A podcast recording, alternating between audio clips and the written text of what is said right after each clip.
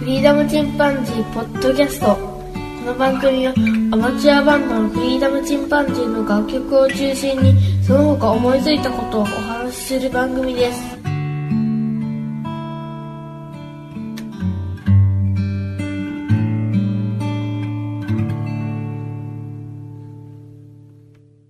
さあ、始まりました。フリーダムチンパンジーの佐藤です。えー、今日は何をお話ししようかなと思ったんですけど、えー、仕事についてちょっとお話ししようと思います。前もちょっと働き方というか、仕事とは何かなっていうのでお話ししましたが、今回はもうちょっとあの細かいところで、働き方というところで考えてみようと思います。皆さん今、実際に働かれている方もいらっしゃれば、えー、これから働くという学生の方とか、えー、まあ、過去に働いていたよという方とかですね、えー、いろんな方がいらっしゃるでしょうね。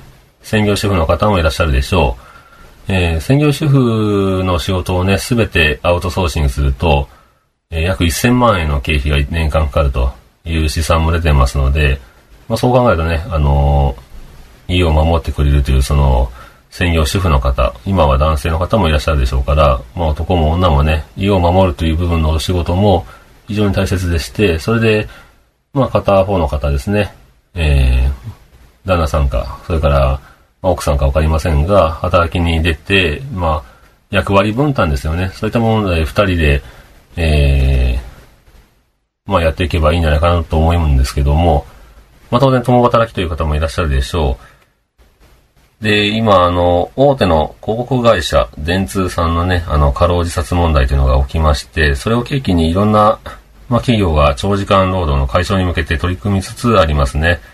えー、まあ、長年ね、ずっと長時間労働というのが問題ではあったんですが、まあ、このあたりね、ちょっとデータの方があるんですけども、例えば、裁量労働とかね、みなし残業という制度があります。この制度を導入している労働者は、だいたい半数の方が月60時間以上残業しているということがありますね。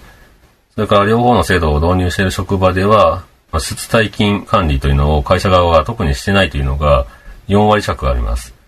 なので、まあ非常に適当に働かせているというデータが出てますね。それから管理職の方、え、にアンケートを取りますと、残業時間の長い部下に対してプラス、ある程度プラスにえ、評価するという上司は、え、約17%に過ぎないと。え、プラスにもマイナスにも評価していないというふうに回答しております。このあたりね、あの、実際のところは、え、アンケートでね、答えるときに、うん、まあ正直に本当に答えてるのかなという気はしますね。えー、長時間労働をしてる部下に対してプラスと評価するという上司は17%というのはちょっと信じがたいとこがありますね。黙認する上司というのは、自分自身もね、そういう風にやってきたっていう自負もあったり、まあそれが文化だと思っていたりね、いうところがありますよね。で、まあ、うーん、まあ無意識にでもバイアスがかかるんじゃないでしょうか。それから、労働時間への希望という部分では、現状維持がいいというのは5割強、えー、もっと短くした方がいいという方が4割という風になっています。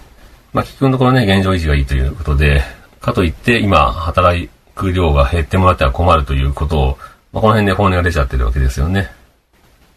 まあ、中間会社の方は辛いですよね。上からはもっと働かせてろというふうに言われますし、自分の評価もね、上げるためには働いてもらわないといけないところがあるかもしれませんが、一つね、あの、お話ししたいのが今回ね、現状では今25%以上というのが割増賃金というふうになっています。これ残業手当ですよね。で、残業手当っていうのは、まあ、まあ、時間帯によっても変わってきますし、大企業か中小企業かでよっても法律が違ってます。なぜか大企業の方が優遇されてますね。残業手当を多く払うようにという、えー、労働基準法がありまして、中小企業に関してはそれが非常に低くなっています。このあたりは、どういうことなのっていうところはありますよね。中小企業に働くと、実はそういった部分でも損をするというところがありますんで、えー、今、あの、あの、就職活動している方は、その辺もね、加味して、えー、会社を選んだ方がいいでしょうね。まあ、経営者によって違ってきますけどね、この辺は。で、この、いわゆる残業手当というものは、割引残業法制というふうに呼ばれてまして、えー、基準賃金以外の一時金とか、各種の手当、社会保険料、退職金などが反映されていません。なので、えー、経済的に考えると大幅な割引で残業させられているということですね。で、その、要するに会社としては、100の仕事をするのに5人の労働者で働かせるのと10人の労働者で働かせるのでしたら5人に残業させながら働かせた方が大幅にお得ということになります。なので結局長時間労働をさせればさせるほど会社はお得ということになってきますね。で、労働者側もどうしても自分の手当が欲しいですから、えー、基本賃金プラスその残業代でなんとか生活がやりくりしてるという方もいらっしゃると思うんで、まあ、僕もその口ですけど、残業代、まあ、もらえるならいいか、というので働いてますけど、実はすごく、あの、搾取されてると言いますかね、騙されてるというところがありますね。まあ、このあたりは、本当はよくよく考えた方がいいのかもしれません。うん、まあ、これからのね、労働市場っていうのを考えると、共働きをね、ベースにしていた方がいいというところがありますかね。要するに、奥さんも旦那さんも残業せずに働いた上で、え生活を成り立たせるという方が正しい働き方なんじゃないかという、え意見もあります。同じその世帯年収を考えたらですね。それから、まあ残業というのはお金じゃなくて時間というふうにして、えー、まあ預金のように口座を作って自由に下ろせる制度というのを提唱されている方もいらっしゃいます。これは、え、ドイツとかフランスではちょっと取り組みが始まってますね。えー、残業を時間で返してもらえる口座制。これは、そうですね、あの、残業した時間を分だけ後から休みをいただけると。結果的にその、まあ、労働時間を、まあ、超過しない、まあ、長時間労働にならないようにというふうになる制度ですよね。それから、えー、年次有給休暇の制度ですけども、こちらはね、えー、時効があります。2年間経つとね、あの、使ってなければ消えてしまうわけですね。まあ、企業としてみては、使わずに消えてくれたらラッキーというところですから、当然、あの、できるだけ取らさないようにします。これも法律上では、えー、取りたいと言ったら、その時忙しくても、まあ、その時取り出せてあげなくても、まあ、できるだけ近いうちに、代わりに休みをあげないといけないという法律がありますが、実際のところは、まあ、会社の雰囲気とか、職場の雰囲気、人がいないから迷惑かけるとかね、そういったところで結局、有給というのは使えない職場も非常に多いんじゃないかと思います。で、まあ企業によっては買い取り制度があったりという会社もありますけど、大抵の場合はただ消滅するだけですね。うん。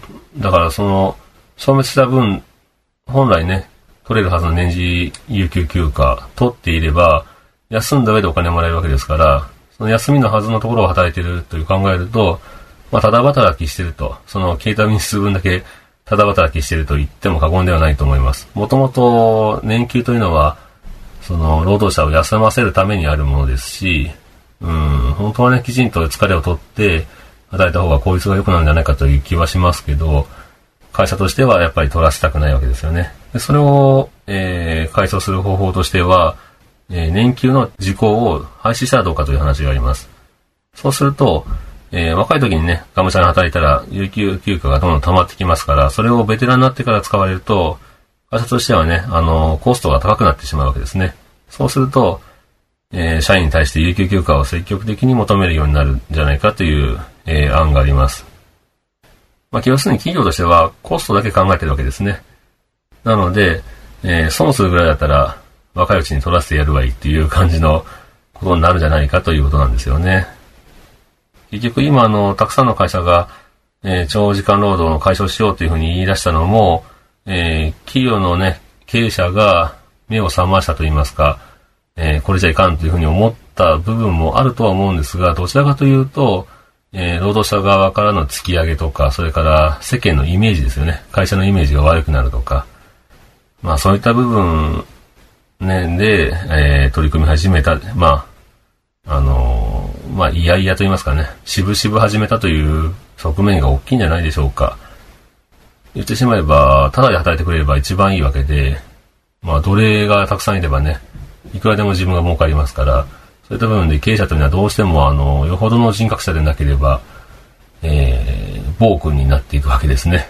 えー、労働者から搾取するほどお得というふうになりますんで、ぜひね、まあ、経営者の方が聞いていらっしゃるかどうかわかりませんが、もし、経営者の方がこのポードキャストを聞いてらっしゃれば、本当に、えー、人としてね、えー、尊敬されるような経営者になっていただきたいものですね。僕が前働いていた会社の社長は非常に人格者でして、えー、会社を、まあ、やっていくにあたって、その自分の従業員に、えー、一部上場の上場企業ですよね。と同じ給料を上げるようになるように頑張るんだと。まあ、それをモチベーションに仕事をしているということで、で、しっかりと稼いで、それで税金を払って社会に貢献し、えー、賃金をしっかり払って、従業員とその家族を幸せにするというのを目標にするんだというふうに言ってましたので、本当に素晴らしい社長でした。で、年次有給休暇も取れなかった分は買い取りをして、えー、お金に変えてくれると。僕の今の会社ではね、あのー、消滅するんですけど、大病をしたり、大怪我したりね、した場合に、長期で休む場合には、えー、消えたはずの、えー、年金は全て復活するような制度があります。この辺もまあ、企業姿勢ですよね。その辺はちょっとまあ安心と言いますか、いいところかなと思うんですけど、まあそれぞれの会社で条件は違うと思いますが、本当にあの、長時間労働というのは、まあ人を殺すこともありますので、えー、解消した方がいいんじゃないかなという気はしてますね。まあそうなると、うん、結局ね、その、賃金よりも時間を大事にした方がいいんじゃないかという、うん、話になってきますよね。ヨーロッパの方ではそういう考え方が強いかもしれませんけど、うん。本当にね、人生を考えるとね、例えば先ほどの有給休暇が消えないという話ですと、例えばずっと貯めていって、まあ、早期リタイアに使うというので、まあ、人生設計を組み立てるとか、ね、そういった、あの、まあ、違う幸福の選択肢というのもあり得てきますよね。本当にね、生きてるうちほとんどの時間、あの、結構な時間を労働に使いますから、前お話した時はその労働自体が楽しければいいねっていう話をしたんですけど、えー、その労働時間というものも考えてみたらどうでしょうかというところですね。本当にあの、サービス残業なんていうのはもう本当に悪の極みですよね。本当に奴隷にしてるわけですから、そんなことをさせる会社は本当に変えるべきですし、変わらない会社なら自分が、えー、辞めていった方がいいんじゃないかなという気はしています。まあ、こうやってね、あの、これから少子化になりますから、えー、悪いことをしている会社はね、選ばれなくなりますので、まあ、自然淘汰されていくと思いますね。それで考えると、もうあの、悪い経営者というのが、まあ、得をしない世の中になっていけばいいんじゃないかなというふうに思っております。ということで、えー、今回はちょっと、えー、まあ、賃金、それから時間という部分についてね、あの、働き方について、えー、お話ししてみました。それではまた、さよなら。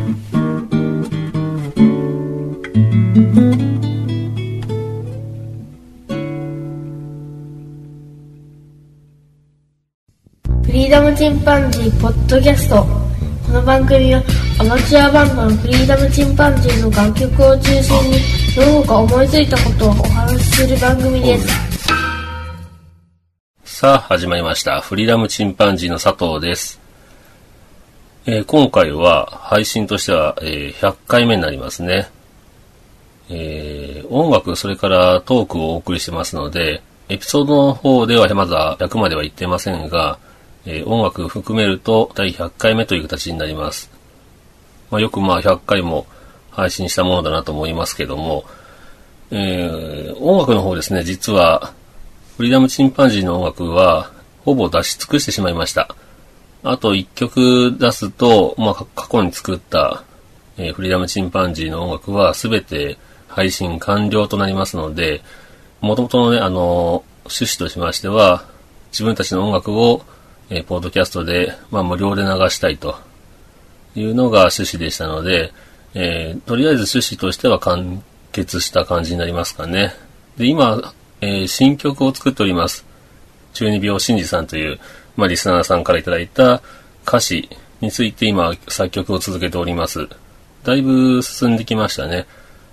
で、あと、ケン君も、まあ、自ら新曲を一曲作っておりますので、また新曲をえー、お送りしたり、それから過去の音源でも、まあ、ボーカルをちょっと取り直したりとか、あと僕が歌ってる曲に関しては、えー、歌い直ししたいなと思ってますので、こちらをケン君のボーカルに差し替えてお送りしたいなと思っているんですけども、えー、まあそういった形でちょこちょことフリーダムチンパンジーの音楽を流せると思うんですが、基本的にはまあほぼ出し尽くしてしまいましたね。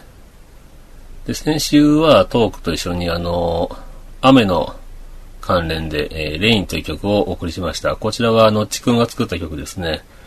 まあ雨結構降りましたね。昨日、今日も、えー、雷とそれから土砂降り降ってましたけども、で、先週はトークの中に一つ雨の音だけを入れたものをお送りしてますが、まあこれね理由がありまして、あのー、私新しい IC レコーダーを購入しました。これはあの、ポードキャストのためにまあ、もう折り返しすぎたんですけどね、えー、まあちょっと買ってみようかなと思って買ってみたのは良かったんですが、えー、録音レベルを失敗しまして、最初に2回分ですね、トークしましたら、どちらも、あの、音質がひどくて、使えない状態でして、で、それからまた内容を変えてですね、もう、2トークしてみました。こちらも実は、えー、録音レベルを失敗しまして、非常に小さい音で入ってしまいました。それを、無理やりあの、ソフトで、まあ、ノーマライズという、えー、機能を使って、音量を上げたんですが、そうするとあの、ホワイトノイズと言いまして、あの、スーという背景音ですね。この音が、あの、一緒に増幅されるわけですね。なので、これをノイズリダクションと言いますか、ノイズキャンセル機能という機能を使って、カットをすると、そのトークの部分以外のノイズは消せるんですが、トークの後ろに入っている、あの、ホワイトノイズはどうしても消えませんので、えー、まあ非常に音質の悪い状態になってしまいました。で、それでだいぶ私、あの、テンション下がってしまいまして、もう4話分トークしたらね、ちょっと、もう一回撮るという元気がなくて、えー、雨音をただ流すという暴挙に出たわけですけども、うーん、参りましたね、あの、かなりテンション下がっちゃいましたね。せっかく買ったのにっていう感じですけども、それで、えー、今回はもうね、あの、今まで iPhone で撮ってたんですが、もう iPhone とそれから IC レコーダーのえダブル撮りをして、まあ、音質のいい方を使ってみようかなとは思ってるんですが、どうもちょっと、まだうまく IC レコーダー使えないですね。参りましたね。あのー、3人でトークしたりするときには使えるかなと思ったんですが。あと、お便りをね、ツイッター上でいただくことが多いので、そのツイッターでいただいたお便り、それからスマホでも見れます、あの、Gmail の方に送っていただいたお便りですね、を、まあ見ながら喋れるなと思ったんですけど、ちょっとこの辺がうまくいかなくなっ、たのが、ちょっとショックでしたね。ということで、あとそれから、まあ音楽も出し切った、それからトークの方もね、えー、まあ話すことはいっぱいあるんですけど、ちょっとあの個人的に忙しくなってまいりまして、自分の想定では今年いっぱいは余裕があるかなと思ったんですが、ちょっと忙しくなってまいりました。それで、ちょっとトークですね、エピソードの方と音楽の配信をえ頻度を下げようかなと思っております。最初は週1でやってましたが、それがだんだんと増えてきまして、まあ、自分がね、あの、今日に乗ったというか楽しくてやってたんですけど、週1だったものが週2になり、気がつけばあの、週4配信しておりましたね。水曜日と金土日。まるで水曜日が音楽、それから金土日にトークをお送りしてましたが、ちょっと配信頻度を、えー、少なくさせてもらおうかなと思ってます。あの、金土ぐらいですかね。の週2ぐらいにしようかなと今思っております。うん、まあ、聞いてくださってる方も、今、うちですとだいたい1500人ぐらいですね、かね、いらっしゃいます。あの、当然他の人気の番組はもっと多いですよね。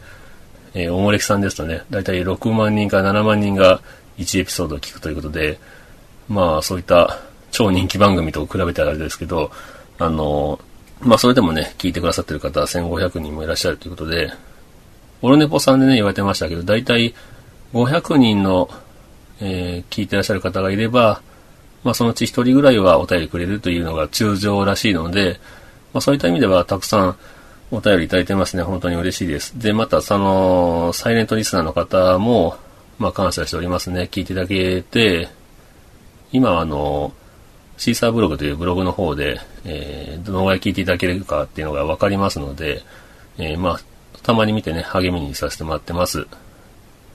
で、あの、今回で100エピソードになりますけど、シーサーブログというのは、あの、100までしか配信ができないようになってます。で、100以降は配信の方から消えていくわけですね。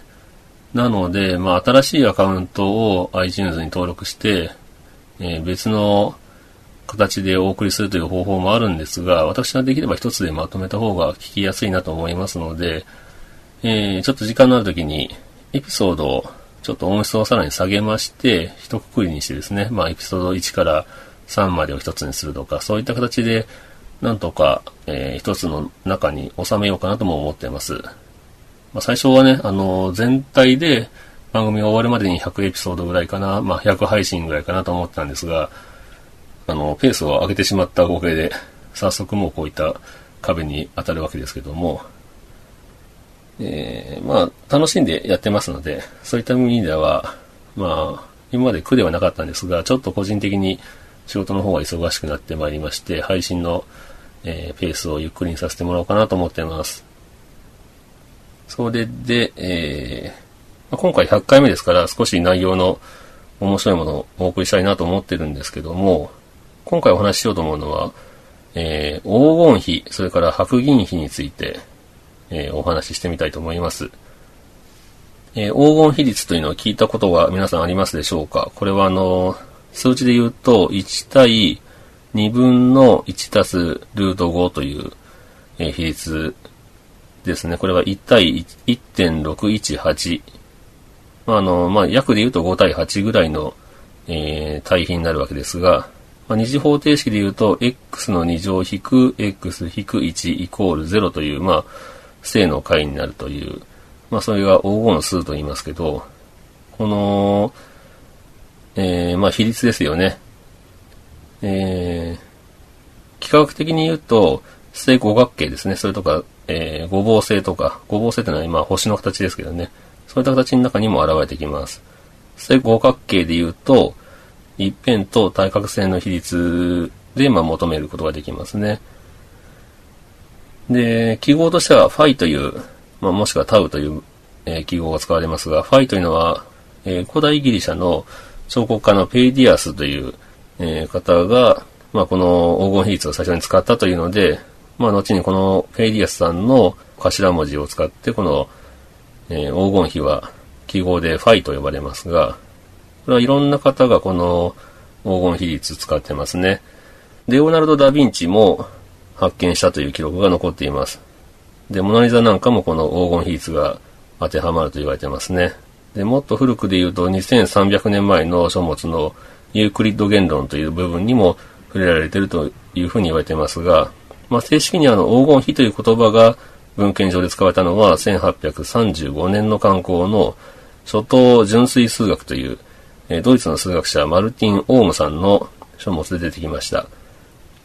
で、このマルティン・オームさんというのは、オウムの法則というので有名な、えー、ゲオルグ・ジーモン・オウムさんという方の弟になりますね。まあ、兄弟揃って天才なんでしょうね。で、えー、まあ、これはあの、螺旋形ですね、に潜む、まあ、数になります。フィボナッチスパイラルなんていうふうに言われますけども、これはね、いろんなところに応用されてますね。特に長方形の、えー、バランスの取れた長方形、美しい長方形として、この黄金比率というのが使われるんですが、えー、身近なところで言うと、たくさんありますね。あの、キャッシュカード、それから名刺、トランプ、それから、そうですね、えー、ショートホープの箱の縦横比率ですね。他にもスポーツカーとか黒缶の、えー、比率に使われたり、それから軽トラック。この辺のね、トレッドとホイールベースの比率が黄金比率だったりします。それからパルテノン神殿、それからギザのピラミッド、ミロのヴィーナスとこういったもの、美術品とかですね、歴史的な建造物にも黄金比率が当てはまるものが多いですね。で、この黄金比率というのはあの自然界に存在する植物の葉脈とか、オウム貝とかね、そういった巻貝の断面が黄金比率に近いものが挙げられたりします。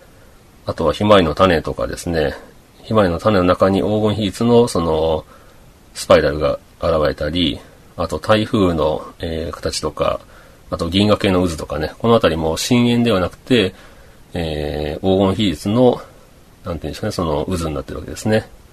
で、アーサー・シー・クラークの宇宙の旅という、まあ、2001年宇宙の旅という映画にもなりましたが、この中に出てくるモノリスという、まあ、黒い謎の物体ですけども、この長方形の謎の物体も黄金比率でできています。他ですと、あの、オードリー・ヘップバーンはね、すごい美しいと言われますが、そのオードリー・ヘップバーンの顔の比率が黄金比率だという話もありますね。で、まあ結構都市伝説に近いところもあるんですけど、たまたま当てはまるだけじゃねっていう話もあれば、ちゃんとした理論で、えー、まあその理論をもとに作られたものなんかもありますよね。で、近年ですと、えっと、ペプシのロゴとか、ペプシのロゴの白いラインのところに、そういった黄金比率が使われたり、あとツイッターのロゴにも黄金比率が使われています。黄金比率の螺旋の中にえいくつもの円を重ねていって作られているというツイッターのロゴ、あの鳥のマークですね、青色の。にもなりますね。他ですとね、あの、ウェブデザインでこの黄金比率を使われる方も多いです。ディスプレイそのものが、あの、黄金比率でできているものもありますし、その中にあるその広告のデザインといいますかね、えー、配置の仕方に黄金比率を使ってたりしますね。で、黄金比率とまた別に、日本人が見つけたと言われている白銀比というのもあります。これは大和比とも呼ばれますが、えー、こちらは1対ルード2という、まあ、単純な対比になりますね。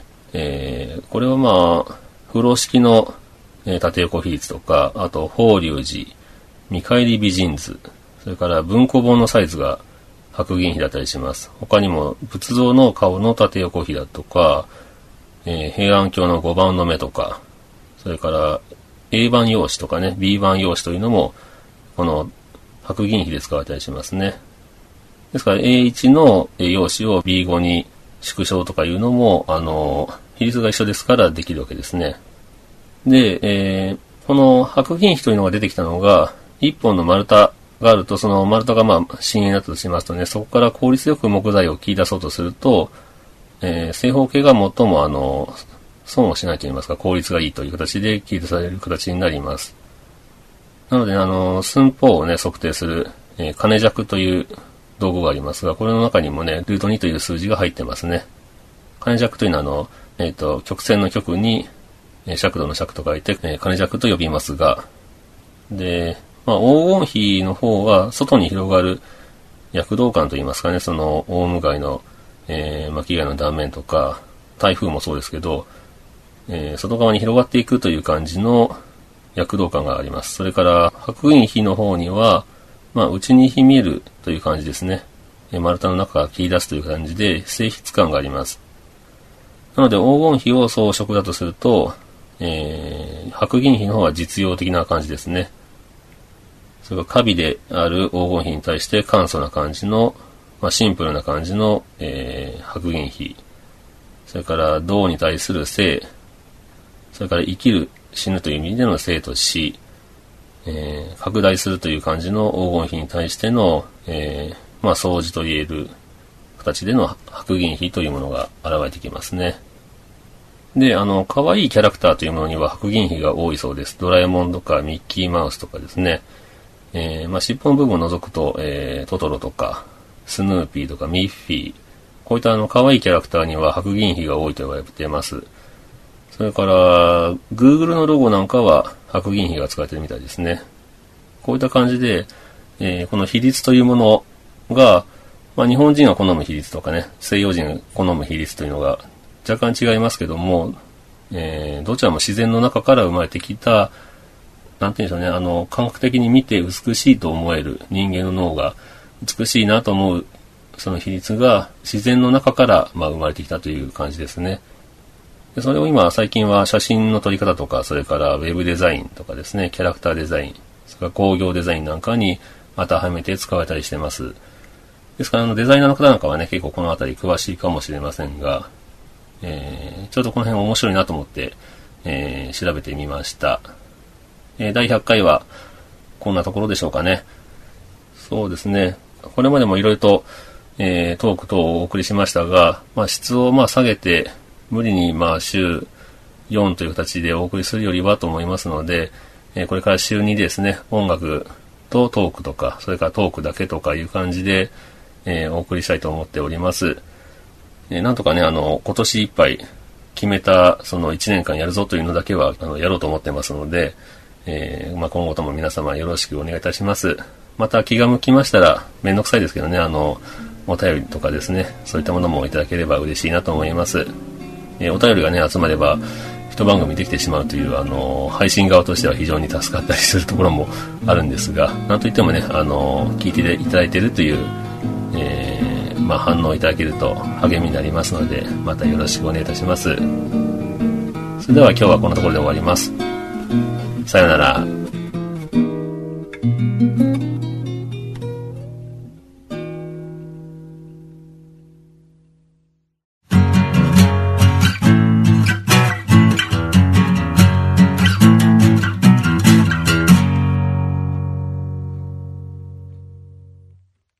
ポンちゃんのミニバスケット講座。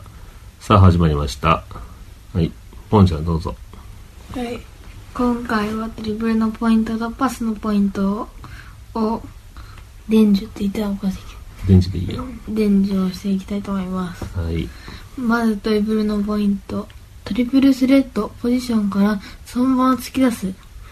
リリース後に、軸足で蹴る。読めなかった？うんうん、ダメじゃん。軸足できる。うん。で、トリプルスレッドは前言いましたが、うん。えっと、ボールをミートして、で、シュート行くか、抜き去るか、パスをするか。この3つどれをするかわからないといううん状態。状態。どれもできる状態。それがトリプルスレッドね。そのポジションから、そのまま突き出す。ドリブル。そうね。今回ドリブルのポイントだから、そこから一気にドリブルに行くってことね。軸足で蹴るってことな。2番ボールをバウンドさせる位置は足の前で足の外パワードリブルは後足の前、うん、まあ、後ろ足。うん後足でもいいか。うん。でなぜ足の前で足の外かというと走るときにうん。えちょうど前だったらうん。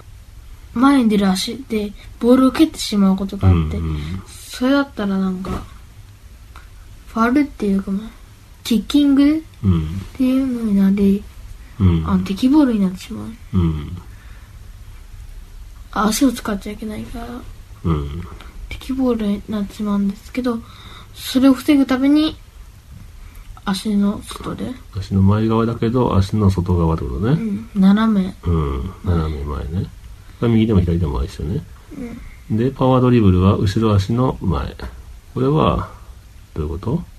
パワードリブルは強いドリブルでパワーだからうん。力強いドリブルでうん。それだと前に行くと近づいからすぐどっか飛んでいってしまう、うん。だから近くでつくそうですね。後ろ足の前側ね。ルックアップリングルックうん。ドリブルのポイントのルックアップとリングルックは？ボールを持った時にうん。顔を上げてルックアップうん。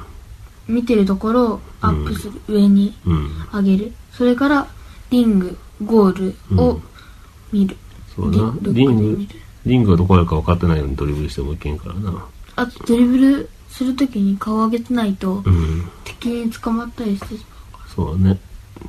手元のボールばっか見てちゃダメだよね。それだから普段から練習して手にボールが吸い付くようにせんといけんよね。はい。それから？まう4番反対の手の使い方ブロック反対の手の使い方はまあ例えば右でドリブルしてますうんそ。したら左手が何もしない状態だからうん。敵をうん来させないようにうん。ブロックしてうん。前に行かせないようにするそうだね。上手にさせんといけんよね。はい。次は？フロントチェンジは相手とのスペースがあるうちに行う。逆の動きから行う。どういうこと？フロントチェンジはあの前でうん。チェンジする。チェンジっていうのは右手から左手とか、左手から右手ってこと？うん。をまあ前側でするってことね。右であの右左やってもチうんェンジ、では相手のとのスペースがあるうちに行わないと近かったら、あの、前でやると取られてしまう。そうだね。だからスペースがある時に行って、うん。逆の動きって何？えっと、いきなり行ったらバレてしまうから、うん。一回こっちに行くよと思わせて、ああ、なるほどね。左に行くよって思わせてから右にうん。ドリブル行ったり。それも毎回一緒でダメだよな。たまにはそのままスッといったら逆に騙されるかもな。相手が覚えてきたらな。え、でも、えだいぶ遠いところから逆の動きしても、あまり。ついてこられるので、うん。近くまで、今だけのフロントチェンジで、うん。近くまで行ってから逆の動き入れて、うん。でまあ大抵かかるな。力強いドリブルの意識。まあ、パワードリブルと一緒で、まあ、力強いってうんドリブルをしたら、そうすると敵に取られる心配がないから、時間が減るってことだな。あんまりのんびりドーン、ドーンってやったらさっとうん、やっちゃうね。取られるけど、どんどんどんどんって当たったら、うん。えっと、手につく時間がうん。長いからうん。取れない。うん。で、取りに行こうとしたら抜かれるから、あのそれが怖いから、えっと、取りに来れなくなっちゃうね。で、力強いドリブルなんで取りに行かないんだろうっていつもお父さん思ってたけど、あれは取りに行ったら帰って抜かれるからか。ドリブルのリズムは？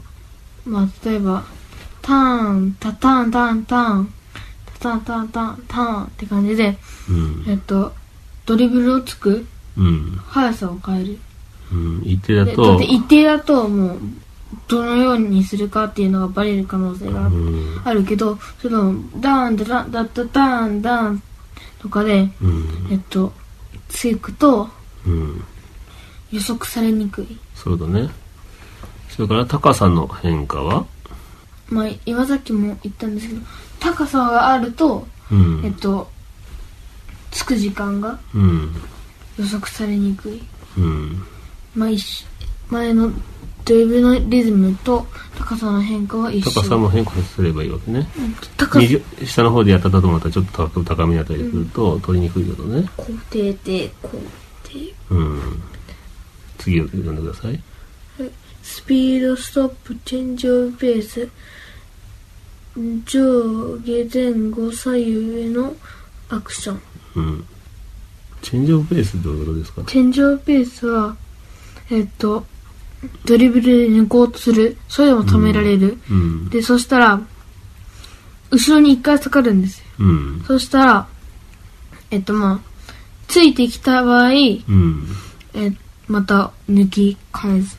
でも、あれ、抜けない、またついてこない、行ってもまた切れないから、うん。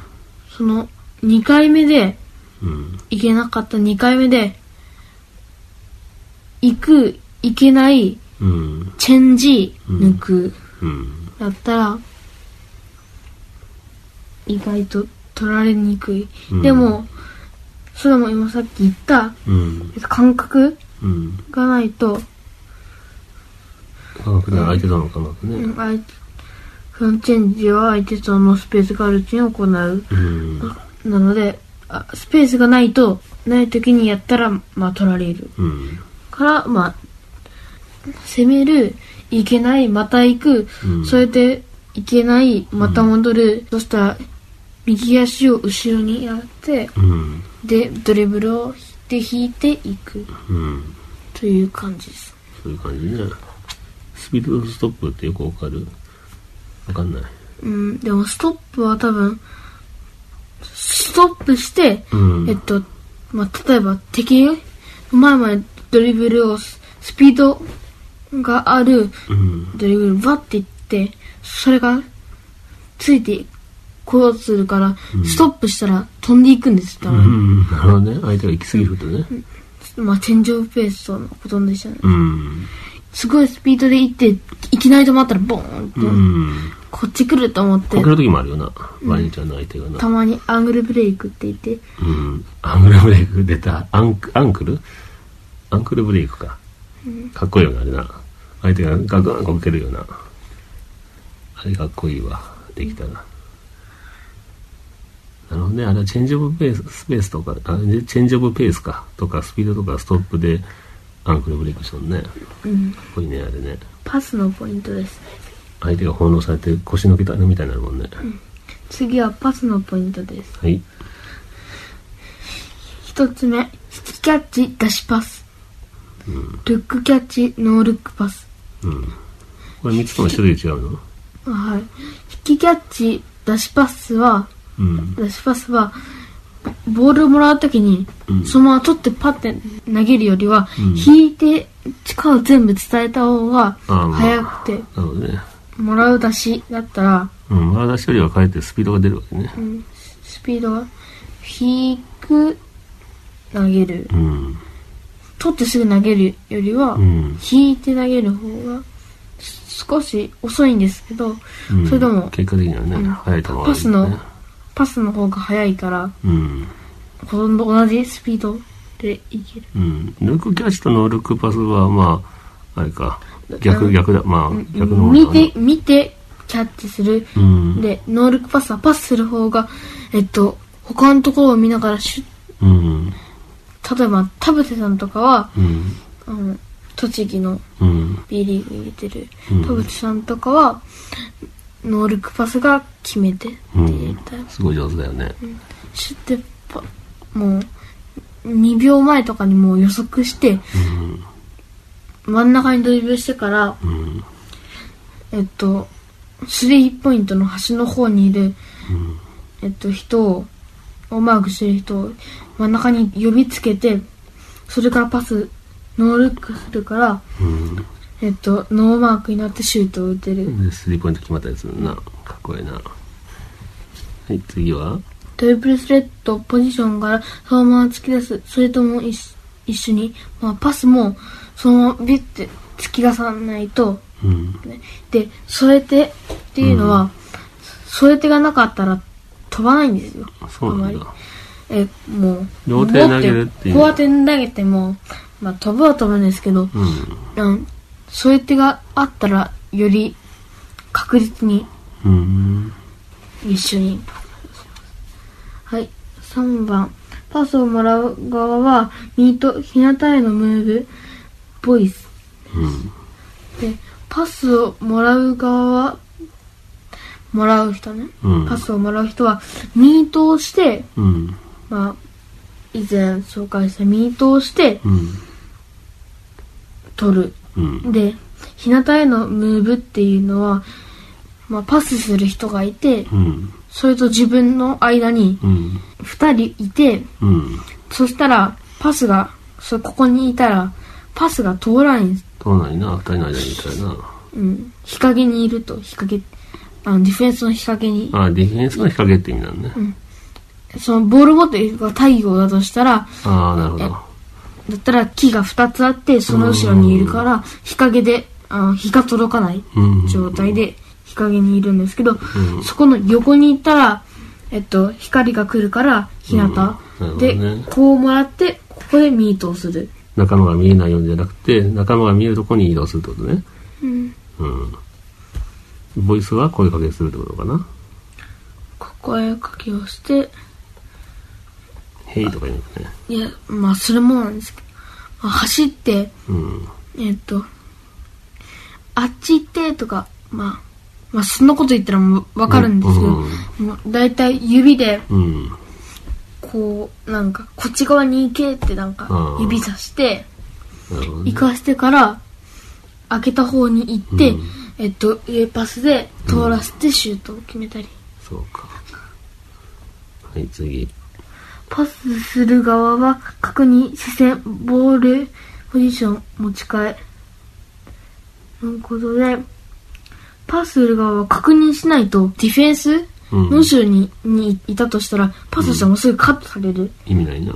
で、視線だピンチになるな。うん。で、視線だったらノールックパスうん。となんかまあ一緒で、視線をずーっとそっちの方を見とって、ボールを探しながらドリブルしてたら、うん。もう誰にパスかするかわかる。バレバレだね。で、ボールポジションだったら、右に持っとったら、だいたい右の方に投げる。うん。左にするときは、左手に持ち替えてから投げるから、うん。